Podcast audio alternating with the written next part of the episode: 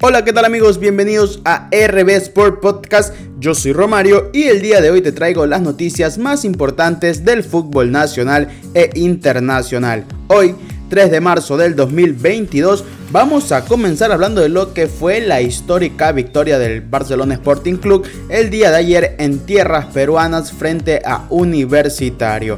Aquí les voy a comentar un poco sobre lo que fue este encuentro, todo lo que aconteció, todo lo que pasó en los 90 minutos. Un partido muy bravo para el cuadro canario, más que todo cuando al minuto 24 del encuentro tiene o sufre la expulsión del defensor Lucas Sosa por una pérdida, una mala pérdida de Michael Carcelén en la parte delantera. Deja al equipo descompensado y Lucas Sosa llega a destiempo para prácticamente tirar o cruzarle la pierna al delantero peruano y esto provoca la roja al jugador y Barcelona sufrió, se quedaba con uno menos, un estadio lleno que eh, arengaba solo para el equipo local. Barcelona tenía que poner eh, su defensa, poner su equipo en orden porque si no se le venía la noche.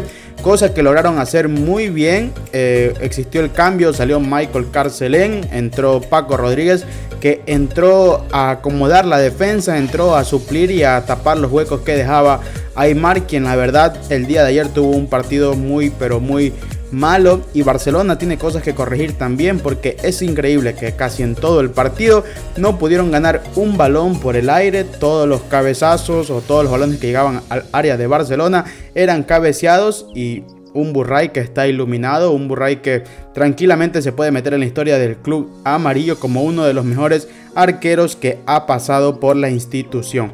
Luego, en el segundo tiempo, Barcelona acomodó sus líneas, empezó a jugar un 4-4-1 eh, porque era evidente la falta de otro delantero, pero Mastriani supo fajársela, supo estar adelante, aunque se perdió una oportunidad de gol muy, pero muy importante. Y eh, Barcelona intentaba aguantaba porque se le iba con todo universitario y en una jugada literal de otro partido, el jugador distinto que tiene Barcelona y el que comenzó muy bien la temporada y de la temporada anterior también uno de los más rescatables, Emanuel Martínez hace un gol, como lo dije hace un momento, de otro partido en un saque lateral por parte de, Garcés eh, y Barcelona pone la primera, silencia el estadio, el estadio Emanuel Martínez y de ahí en adelante la temática fue la misma, Universitario en búsqueda de, del empate al menos para tener el honor y para darle algo de tranquilidad a su hinchada y en momento Barcelona pudo liquidar las cosas, pudo ponerse 2 a 0, inclusive 3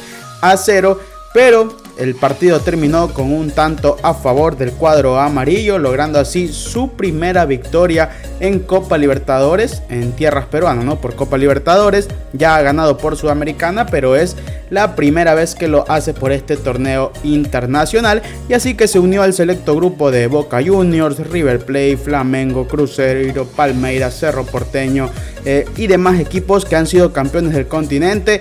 Barcelona ha logrado ganar en cada uno de los 10 países que participan en esta competición. Eso por el lado amarillo, ya llegó el día de hoy a Guayaquil para ponerse a las órdenes de Jorge Célico, quien es su nuevo entrenador. El otro equipo ecuatoriano, la Universidad Católica, que enfrentaba al Bolívar, también hizo los deberes y logró eliminar al equipo boliviano con un marcador de dos tantos por cero, un global de tres tantos a uno, con una actuación de, muy buen jugador, una actuación de crack y puede ser uno de los fichajes revelaciones en esta Liga Pro 2022. Ismael Díaz, el panameño, que sigue haciendo goles, que sigue rindiéndole a la Católica y de seguro estará en el podio de los mejores fichajes de la temporada 2022. Así que Barcelona avanza también a fase 3, Católica avanza a fase 3 y los rivales de estos equipos son los siguientes. Por el lado del cuadro amarillo va a enfrentar al América Mineiro, quien eliminó a Guaraní en un partido que tuvo de todo. Se definió por penales y aunque este, ustedes no lo crean, ese partido Guaraní lo tenía con una ventaja de 3-0 arriba y América Minero se lo logró empatar faltando 30 minutos para culminar al encuentro. Así que el equipo brasileño recibirá al Barcelona Sporting Club la próxima semana. Mientras que Universidad Católica tendrá que visitar o recibir a el equipo, el otro equipo boliviano, el otro equipo grande del altiplano como lo es Diez Tronjes. Así que eh, Universidad Católica no va a salir de su hábitat, va a seguir jugando en altura y eso les conviene y pueden dar mejor papel y por qué no soñar con cuatro equipos en esta edición de la Copa Libertadores de América. En el mismo ámbito con Mebol, Palmeiras ayer quedó campeón de la Recopa Sudamericana y es el único título que le faltaba al Verdad para poder completar sus vitrinas con un juego, muchos dicen ratonero, con un juego de, esperar y a ver qué sale. Eh, le ha servido mucho al técnico portugués Abel Ferreira para ser bicampeón de América y llevarse la noche de ayer la Recopa Sudamericana y demostrar que es el mejor equipo de Sudamérica. Otra noticia también que alegró a los hinchas ecuatorianos y argentinos también es que Lionel Messi participará con la selección argentina los dos últimos partidos de estas eliminatorias. La Pulga no se quiere perder ningún encuentro, va a estar eh, en Argentina y va a estar aquí en Guayaquil en el Estadio Monumental. Mañana arranca la fecha número 3 de la Liga Pro. Emelec, Barcelona y eh, Emelec Barcelona son los que comandan este campeonato con 6 puntos cada uno. Emelec buscará revalidar esa jerarquía que tiene ante Guayaquil City y mañana intentará sacar los 3 puntos en el estadio Capwell. Emelec jugará de local dando inicio así a la fecha número 3 de la Liga Pro. Nos vamos a las noticias internacionales y es que en la Copa Italia la Juventus le ganó un tanto por cero a la Fiorentina con un autogol del equipo Viola al minuto 91, algo doloroso.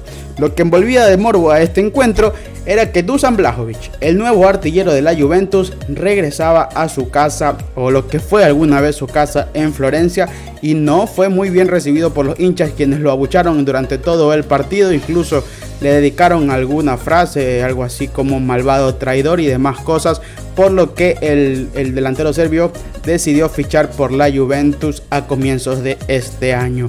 También en España se definió el primer finalista de la Copa del Rey y es el Valencia. Eliminó al que era el favorito, el Athletic de Bilbao. ¿Por qué era favorito el Bilbao? Porque había eliminado en fases anteriores al Fútbol Club Barcelona y al Real Madrid, pero Valencia logró hacer lo suyo y lo eliminó en el Camp de Mestalla. Una noticia también que sacudió los cimientos del fútbol inglés es que Roman Abramovich, el dueño, o podríamos decir hoy ya el ex dueño del Chelsea, pone a la venta el club y hay un interesado, nada más y nada menos que Conor McGregor, el luchador de UFC, múltiple campeón. Eh, pues se puso ya en movimiento para intentar comprar el equipo inglés. Veamos si hará realidad este sueño o serán otros dueños porque también se habla de algunos inversionistas estadounidenses. Esos podrían comprar el equipo o será McGregor. Estas han sido todas las noticias el día de hoy en RB Sport Podcast. Yo soy Romario y te espero en una próxima entrega.